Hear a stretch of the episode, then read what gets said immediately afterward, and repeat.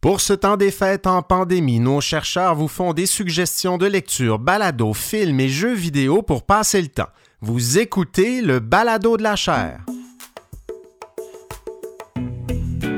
Bonjour tout le monde, je m'appelle Frédéric Gagnon, je suis titulaire de la chaire Raoul Dandurand en études stratégiques et diplomatiques de l'Université du Québec à Montréal et vous écoutez le Balado de la chaire. C'est un balado qui vous permet d'entendre nos conférences si vous les avez ratées et des capsules d'analyse de l'actualité internationale, de l'actualité politique aux États-Unis et de la culture populaire américaine. Je vous souhaite une bonne écoute. Le balado de la chair de cette semaine est un petit peu particulier, un petit peu spécial. On vous propose une tradition bien établie à la chaire Raoul d'Endurant.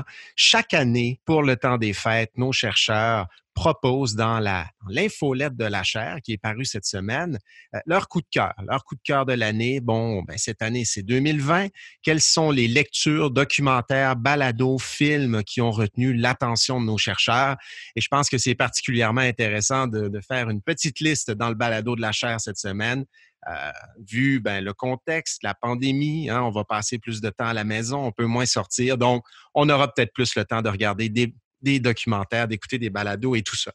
Donc, je vais recevoir certains de nos chercheurs, certaines de nos chercheurs, et on commence par Frédéric Véraud, qui est euh, chercheur en résidence à l'Observatoire sur les États-Unis, qui, elle, nous propose un balado qui s'intitule Slow Burn. Bonjour, Frédéric.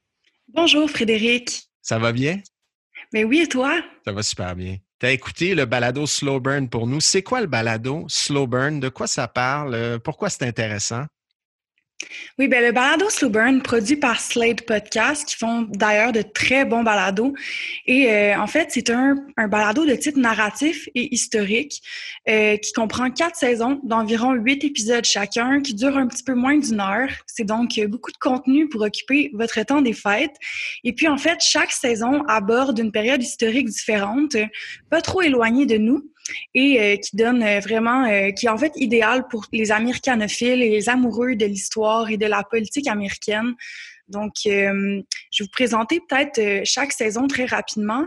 Donc, la saison 1 raconte la saga du Watergate et la chute de la présidence Nixon d'une manière super riche et détaillée et dans une optique contemporaine. Five men were arrested early Saturday while trying to install eavesdropping equipment. It's known as the Watergate incident. The Democrats are making an issue out of it. The Republicans were fairly successful at making people think that the Watergate break in was politics as usual. On apprend donc vraiment mieux comment, à l'époque, toute cette affaire-là avait été vécue par les Américains, mais aussi par l'administration Nixon. Et vraiment, la saison 1 permet de faire de super parallèles euh, entre la présidence Trump et la présidence Nixon, euh, présidence Trump qui s'achève très bientôt. Donc, c'est super intéressant de revisiter cette période-là. Est-ce qu'on est qu'on est qu'on fait des entretiens avec des anciens de l'administration Nixon? Quand tu dis il y a un regard euh, à partir de l'intérieur de la Maison Blanche, c'est ça? En fait, on, on va surtout chercher euh, la, des, des, documentaires, en fait, ou des, euh, des traces documentaires ah, euh, de cette époque-là dans les médias, mais aussi les, les fameux enregistrements et tout. Donc, à ce niveau-là, on ne fait pas nécessairement d'entrevues. c'est bien documenté, belle recherche documentaire, tout ça, avec des extraits sonores qui nous rappellent la période. Exactement. Et, on parle de Clinton aussi, c'est ça? Exactement. Donc, la saison 2, très liée avec la saison 1, nous amène dans une période un peu moins éloignée et ça aborde la tentative de destitution de Bill Clinton. But if you're like most people, you only have a grasp on the vague outlines of what happened. I did not have sexual relations with that woman. This vast right-wing conspiracy. Et puis, on comprend vraiment mieux euh, tout le contexte et les autres scandales qui ont entouré cette présidence-là. Donc, la controverse de Whitewater Estate ou le procès de Paula Jones pour harcèlement sexuel ou le suicide de Vince Foster. Donc, tous ces, événements-là, comment ils ont façonné et motivé cette tentative de destitution-là. On parle évidemment aussi de Monica Lewinsky, mais d'une manière très euh, recherchée et empathique qui nous permet un peu, de mieux comprendre euh, ce qu'elle elle a vécu durant cette période-là. Donc, on, on s'attarde on lui donne une voix, on lui donne un peu plus d'espace dans cette histoire-là, ce qui n'a pas toujours été le cas. Euh, surtout à ce moment-là, on, l'entendait à peine. Évidemment, on parlait beaucoup de Clinton et tout ça, mais elle, sa voix était moins entendue. Exactement. Donc, on apprend euh, d'abord comment elle a été questionnée par les agents du FBI et comment une de ses amies, en fait, dans l'administration l'a un peu, disons, trahi. Donc, euh, c'est extrêmement intéressant euh, à ce niveau-là. Et le meurtre de Tupac Shakur, là, on passe à autre chose. Come on, come on. I see no changes. Wake up in the morning and I ask myself, it's like worth living, should I blast myself? I'm tired of being poor and even worse, I'm black. My stomach hurts, so I'm looking for a person.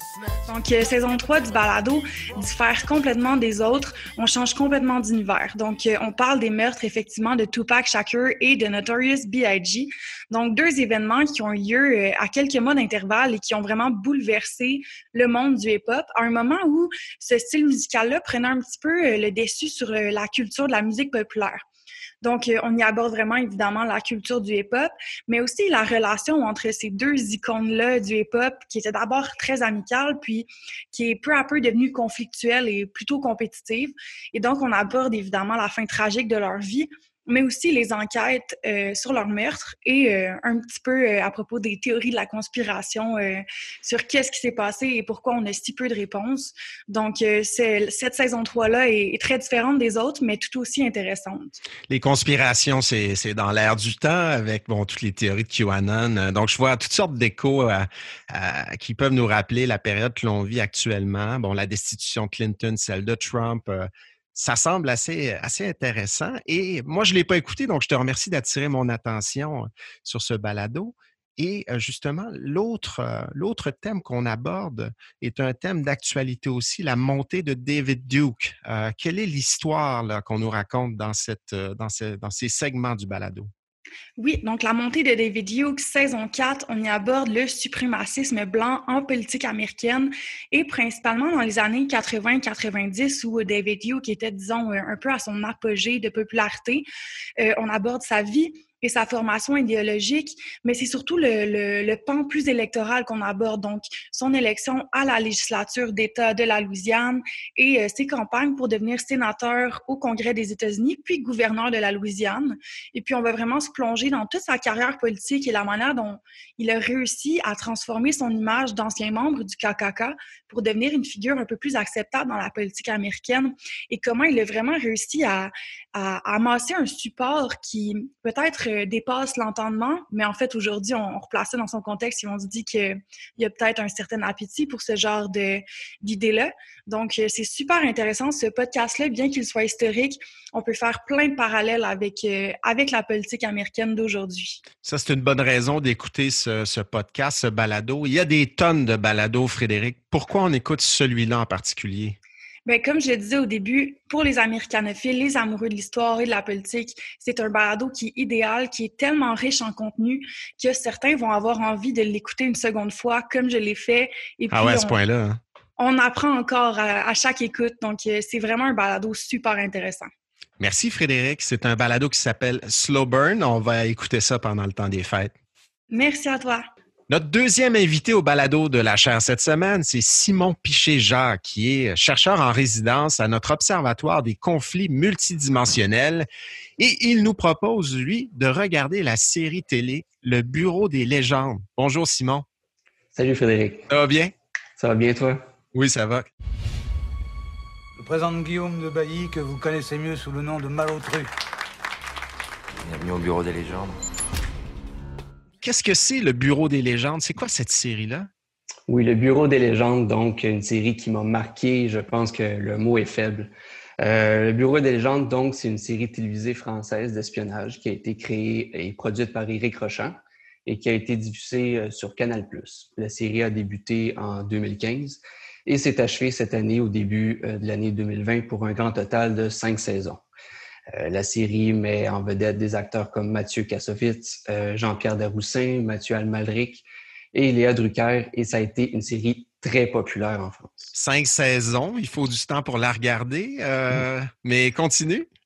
Oui, donc rapidement, donc le, Bureau des légendes, c'est l'histoire d'un département fictif au sein de la, de la, Direction générale de la sécurité extérieure, communément appelée la DGSE le service de renseignement extérieur en France, un service qui regroupe des officiers traitants qui évoluent sous une identité montée de toutes pièces sous légende. Donc, ça touche à des questions qui intéressent les chercheurs de l'Observatoire des conflits multidimensionnels, les questions de renseignement, d'espionnage. Dis-moi-en un petit peu plus.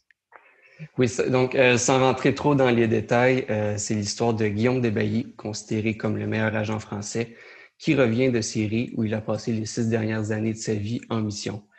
Euh, contrairement aux règles de sécurité de la DGSE qui interdisent les agents de garder leur fausse identité une fois revenus au pays, Guillaume Desbailly, lui, va choisir de ne pas abandonner la couverture qu'il avait à Damas. Le choix de l'espion français se retourne assez vite contre lui et euh, devient rapidement obligé de jouer un double jeu euh, entre la DGSE et la CIA.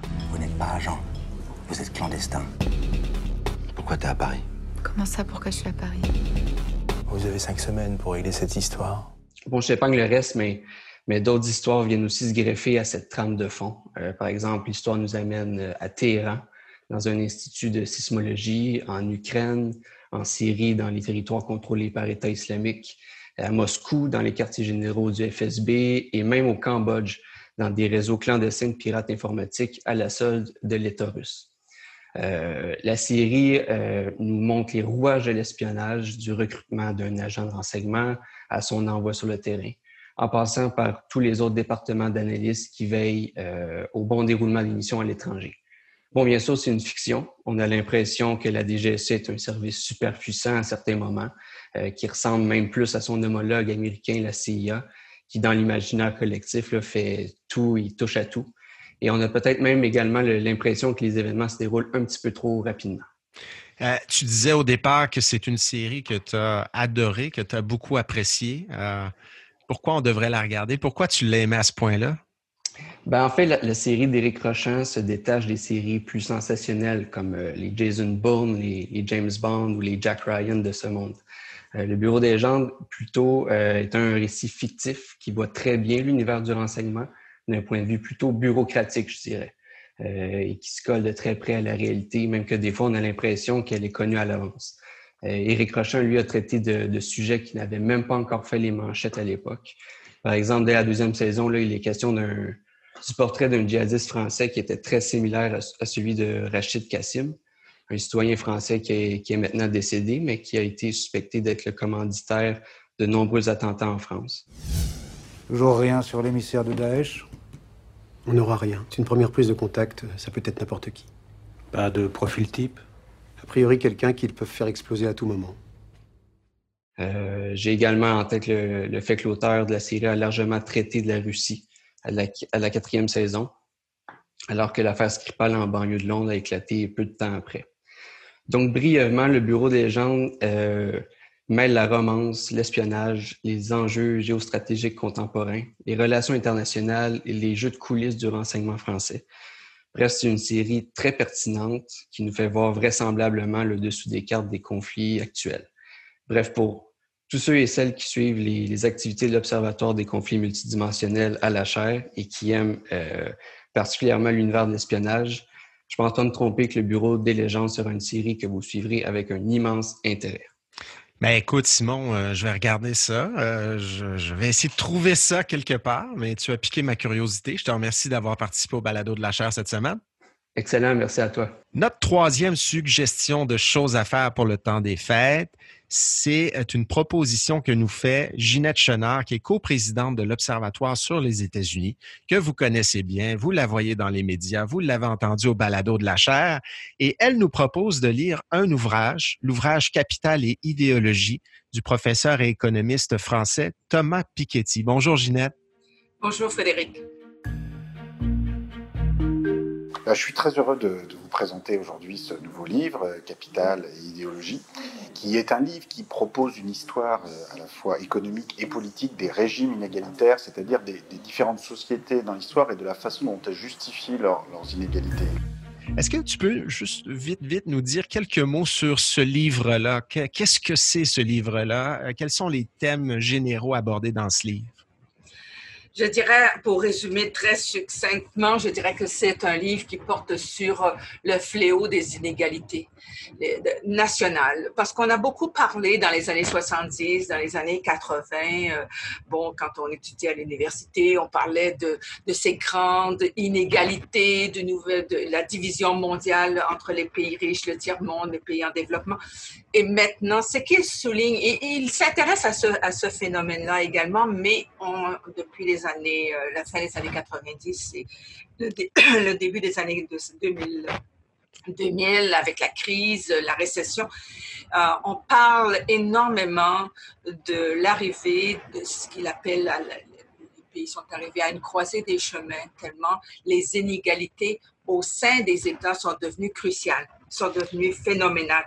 Et c'est le thème central. Donc, c'est une brique de, 1200 pages. Oh, il faut. Euh, ben, la bonne nouvelle, c'est qu'on a du temps là, en pandémie pour lire un peu plus qu'à l'habitude, mais c'est une ça, et, ça se lit très bien. Ce n'est pas un traité avec des calculs économiques, euh, économétriques. C'est un type qui a une formation assez pluridisciplinaire, sociologique. C'est un peu comme il se présentait lors de la conférence de, de Et il est tout à fait sympathique, il n'est pas arrogant dans sa façon de présenter les choses.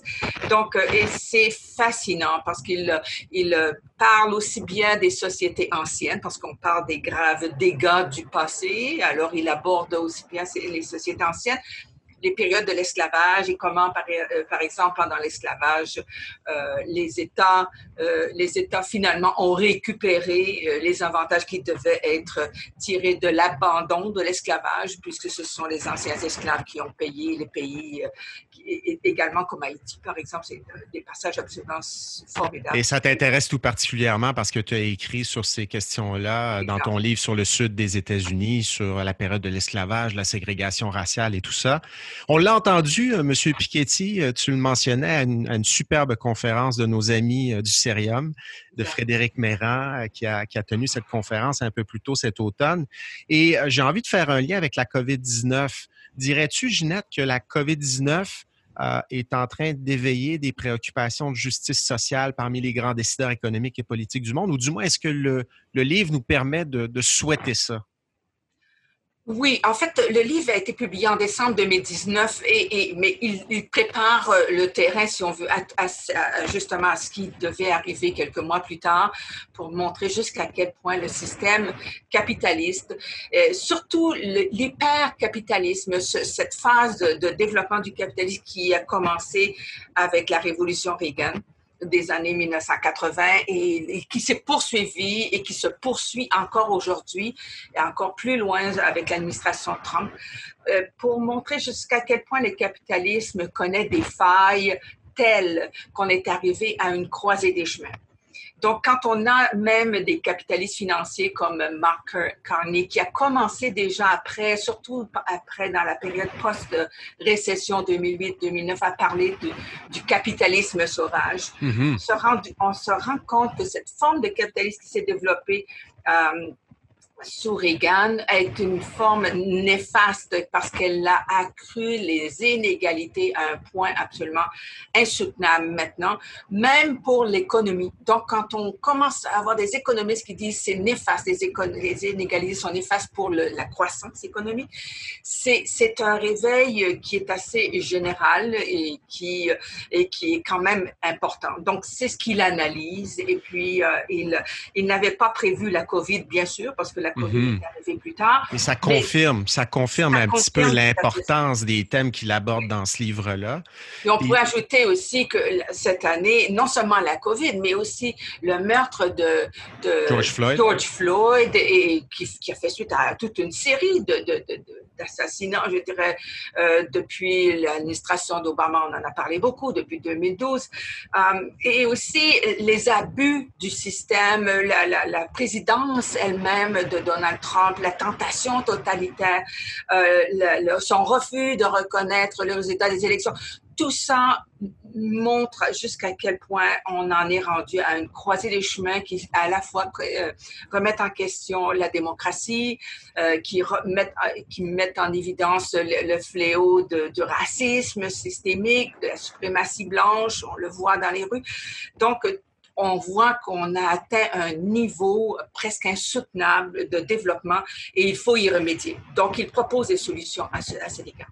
Quelles sont les, solutions, justement, Ginette, quelles sont les solutions proposées dans cet ouvrage-là pour régler ça, les, graves dégâts du passé dont nous parle Piketty? Qu'est-ce qu'on peut faire? Parce que c'est, je sais, bon, on parle de l'ère Reagan, il y, a eu des tonnes et des tonnes d'ouvrages sur les défauts du capitalisme, mais c'est comme si on n'était pas capable de s'en sortir en, en, quelque sorte. Et j'ai hâte de voir après la COVID-19 si on ne retombera pas dans les vieux patterns et tout ça. Qu'est-ce, qu'on, qu'est-ce que Piketty nous suggère pour régler ces problèmes-là?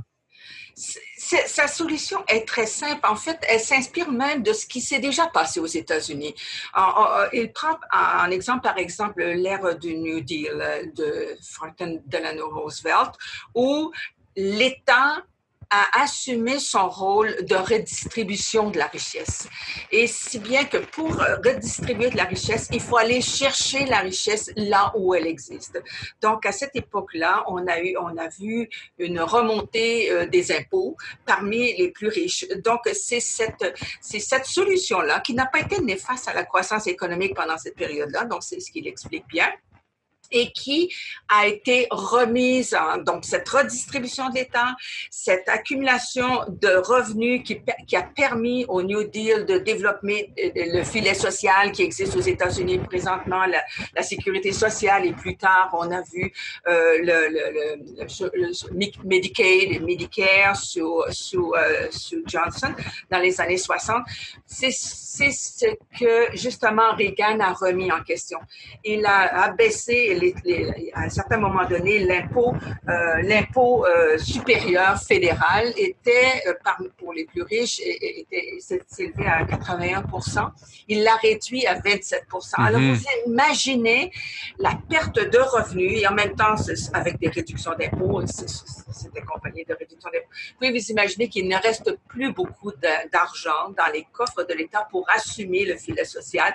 Donc, avec tous ces besoins qui se créent en, en santé, et on le voit avec la pandémie aujourd'hui. On le voit la démesure aussi parmi la, population euh, afro-américaine et hispanophone euh, des, décès dus à la pandémie, les manques du système, l'équipement, les, hôpitaux débordés. Donc, il faut aller chercher justement parmi ceux qui s'enrichissent de plus en plus. Et la couche euh, précédente s'est encore enrichie davantage pendant la pandémie, ce qui est une contradiction absolument phénoménale. Donc, un ouvrage qui reste extrêmement pertinent à l'heure de la COVID-19, même s'il a été publié avant la COVID-19. Merci beaucoup, Ginette, de nous en faire la suggestion. Avec plaisir. Notre quatrième invité au balado de la chaire cette semaine, c'est David Dubé, qui est chercheur en résidence à l'Observatoire sur les États-Unis et qui veut nous parler d'un jeu vidéo, le jeu vidéo Cyberpunk 2077. You believe cheated death. It is death that has cheated you. If you gotta kill, kill. If you gotta burn it all to the ground, then let it burn. Un jeu auquel j'ai eu je sais pas si j'ai envie de dire le bonheur de jouer parce que c'est pas évident sur certaines consoles, David. Moi, j'ai une PS4 et bon Dieu que c'est difficile d'y jouer. On pourra peut-être y revenir tantôt, mais je pense que toi, tu y joues sur un ordinateur plus performant. Bonjour David, ça va bien? Ben oui, ben oui, salut Frédéric, ça va super bien, toi? Ça va. Merci de nous parler de ce jeu. Peux-tu nous présenter l'univers de Cyberpunk 2077 pour commencer, pour que les gens sachent un petit peu ce que c'est? Oui, ben vraiment, merci de l'invitation. Je suis super content de te parler d'un jeu que j'attendais depuis plusieurs années, puis pour qui pour l'instant me satisfait énormément malgré les, différents bugs que les joueurs... T'es chanceux? oui, j'ai été chanceux pour ma part. Je suis effectivement sur ordinateur et pas sur PlayStation 4. Euh, le, jeu, le jeu m'a permis justement de sortir un peu des élections américaines, puis de me replonger dans la, dans la culture américaine et puis l'analyse de ses excès. Donc, euh, tu me demandais pour l'univers, ben, Cyberpunk 2077, euh, comme le nom l'indique, c'est un jeu qui se passe 80 ans après la fin de la guerre froide, qui dans l'univers se termine par un bombardement nucléaire des États-Unis par l'Europe, la chute du gouvernement fédéral américain, puis une refonte de l'URSS en Union soviétique 2.0. Par contre, ce qui est le plus important, c'est surtout la, prise du pouvoir euh, partout dans le monde par des grandes corporations transnationales qui, elles, dominent de leurs sièges sociaux à Night City, qui est la ville où, euh, dans laquelle le jeu se situe, qui, est entre ce qui reste de San Francisco et Los Angeles, qui, eux, ont bien évidemment été bombardés euh, par des, des, armes nucléaires.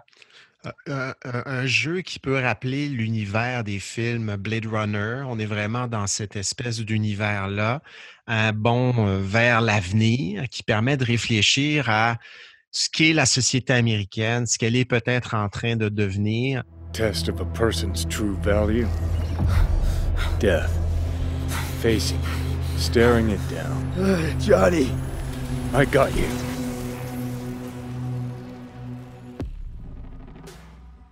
Pourquoi ont-ils choisi 2077, David? Et quel parallèle peut-on faire avec ce qu'on observe aujourd'hui au sein de la société américaine quand on joue à ce jeu-là? Oui, ben c'est ça. 2067, c'est un, peu finalement l'évolution plusieurs années après de prenons tous les problèmes qu'on avait dans les années 80 quand le premier jeu est sorti qui s'appelait 2020, puis faisons un, bond en avant sans réglementer, sans tenter d'arranger ces problèmes-là et laissons finalement une société plus libertarienne, euh, voire dans, le, dans 2067 fascisante de plus en plus, tenter de gérer ces situations-là. Donc nous, on se retrouve à jouer Vie, qui est un ou une mercenaire, dépendant de ce que vous choisissez, qui tente justement de faire sa place euh, dans le panthéon des mercenaires les plus connus de l'histoire, dans un monde justement, comme je le disais, qui s'est développé avec une absence totale de loi ou de réglementation et où c'est les corporations qui, qui font la loi à coup d'attentats les unes contre les autres, mais aussi de répression armée contre la population. Parce qu'il faut comprendre, à Night City, c'est toute une question de réputation. Avec, une réputation importante, on peut faire ce qu'on veut dans la scène qu'on peut appeler, le, avec les guillemets, underground, c'est-à-dire que le, faire en toute impunité. Pour autant qu'on s'évite euh, d'attirer l'attention d'une grande corporation, parce que finalement, la police, il ne faut pas la craindre, on peut toujours l'acheter à Night City. With most of the continent degenerating into lawless war zones, people from all over have converged on the already overcrowded Night City, one of the world's last great megalopolises. A hub amassing the best in resources and know-how, and home to manufacturers of cutting-edge technologies, Night City continues to offer the promise of a civilized future. Et quels sont, disons, les, les autres grands thèmes euh, politiques qui sont mis, euh, qui sont mis de l'avant dans ce jeu-là ou qu'on peut percevoir, qu'on peut voir dans ce jeu-là? Le retour de l'État américain, la nationalisation des entreprises d'armement, la mise en place d'un État policier? Oui, ben exactement. 2077, euh, justement, c'est un, peu le retour tout récent de, l'État américain à la suite d'une d'une guerre thermonucléaire, une deuxième, mais cette fois-ci entre des corporations, là, dans des États.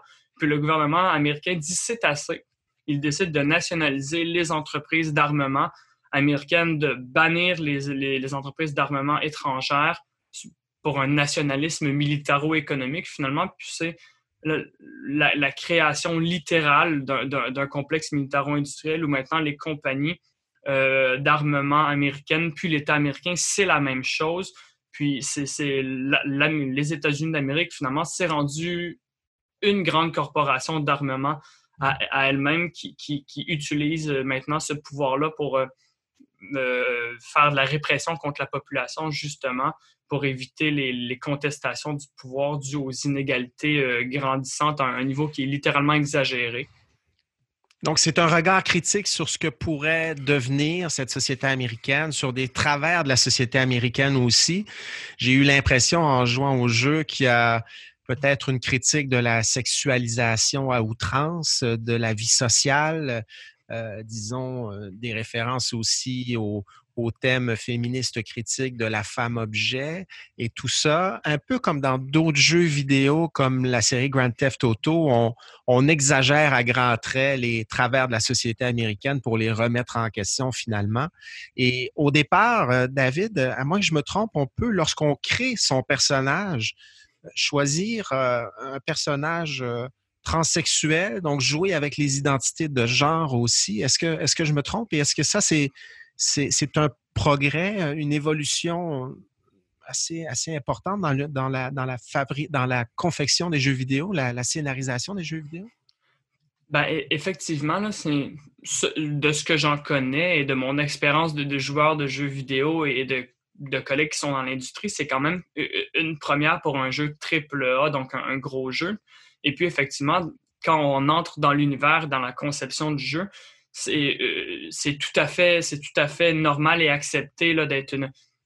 peu importe quelle est l'identité de genre de, des personnages du jeu. Par exemple, on a une amie qui est transgenre qui nous parle ouvertement de, sa transition. Puis c'est pas un problème aux yeux de notre personnage. Il n'y a pas moyen de critiquer ça. Donc, c'est, à, Night City, être une personne transgenre, c'est c'est pas c'est pas un problème. On, c'est plutôt au niveau du transhumanisme qu'on commence à se questionner, à savoir où est la limite entre un être humain et puis une machine. Donc, on voit qu'il y a eu une évolution quand même. Si on reprend les, les, premiers jeux vidéo ou les jeux classiques, euh, la série euh, Mario, euh, par exemple, où l'histoire est assez simple. On est un, un, garçon qui a pour objectif de sauver une princesse à la fin du jeu, dans un jeu très linéaire où l'objectif est celui-là et la femme joue un rôle assez secondaire dans le jeu. Là, on, permet justement de jouer avec les identités de genre, d'y aller d'un personnage transgenre si on le souhaite. Donc, il me semble y avoir une évolution importante ici. Euh, David, est-ce qu'on doit jouer à ce jeu-là? Est-ce que c'est est -ce c'est amusant? Euh, pour ma part, j'ai adoré le jeu malgré les, les, les, thèmes parfois super lourds et abordés à la façon d'un traitement choc. Euh, cependant, là, pour, pour les auditeurs, les auditrices, peut-être ne pas acheter le jeu euh, à vos enfants. Il, il est 18 ans et plus. Et c'est très, très, très, important de, de, de, le dire, ça. Ouais, le jeu est 18 ans et plus et c'est pour une raison. C'est même pour certains adultes, là, il y a des, thèmes qui peuvent choquer, mais dans, dans, dans, tous les cas, ça va vous permettre peut-être de, de, passer une bonne euh, plusieurs dizaines d'heures entre maintenant et l'inauguration de Joe Biden pour les personnes qui s'intéressent à la politique américaine, pour, pour parler d'autre chose que de ça un peu. Et idéalement, ne pas jouer à ce jeu sur la, PS4 ou la, la Xbox One. C'était la Xbox One qui était la console de cette génération, c'est ça? Euh, absolument, oui. Idéalement c'est un Peu euh, difficile. Le jeu est un petit peu trop sophistiqué, trop lourd, trop détaillé. Et la console s'étouffe à certains moments quand on y joue. Et je parle d'expérience. merci, David. Merci d'avoir été au balado de la chair et je te souhaite un bon temps des fêtes. Ben, merci à toi aussi pour l'invitation et joyeux temps des fêtes. Et notre cinquième et dernière invitée au balado de la chair cette semaine, vous la connaissez, Andriane Bissonnette, une habituée du balado de la chair. Elle est chercheure en deux observatoires à la chaire Raoul d'Endurant, en géopolitique et à l'Observatoire sur les États-Unis. Bonjour, Andréane. Bonjour. Et ta suggestion euh, pour ce qui est des choses à faire durant le temps euh, des fêtes, ma suggestion, c'est de regarder un film qui s'intitule Never, Rarely, Sometimes, Always. C'est un film qui a été présenté au Festival Sundance au début de l'année 2020 et qui traite euh, du débat et de l'accès fait du débat sur l'avortement et de l'accès à l'avortement. I'm just not ready to be a mom. Where else could you go? Nowhere in Pennsylvania. Think you should try another place. Peux-tu nous, nous, dire ce que ce qu'est ce film? Quel est le, le récit de ce film-là? Oui, absolument. Donc, en fait, c'est un film euh, d'auteur, donc euh, avec une trame narrative relativement lente où on suit deux personnages, donc euh, Autumn et Skyler. Le personnage principal, Autumn, donc a une grossesse imprévue et Skyler est sa cousine. Donc, on a à la fois ce soutien, cette trame narrative de soutien entre deux femmes par rapport aux enjeux de santé reproductive. Et de l'autre côté, donc à travers le personnage principal, on passe à travers tous les obstacles qui font, qui, qui se dresse sur la route des femmes euh, aux États-Unis en ce qui a trait à l'accès aux soins de santé euh, reproductive. Donc, les deux jeunes femmes viennent de Pennsylvanie et doivent passer là, à travers les différentes étapes du processus pour arriver à, euh, avoir les soins nécessaires. Et ce qui est intéressant aussi au niveau du, du film, c'est que ça s'inscrit dans un débat qui est très saillant.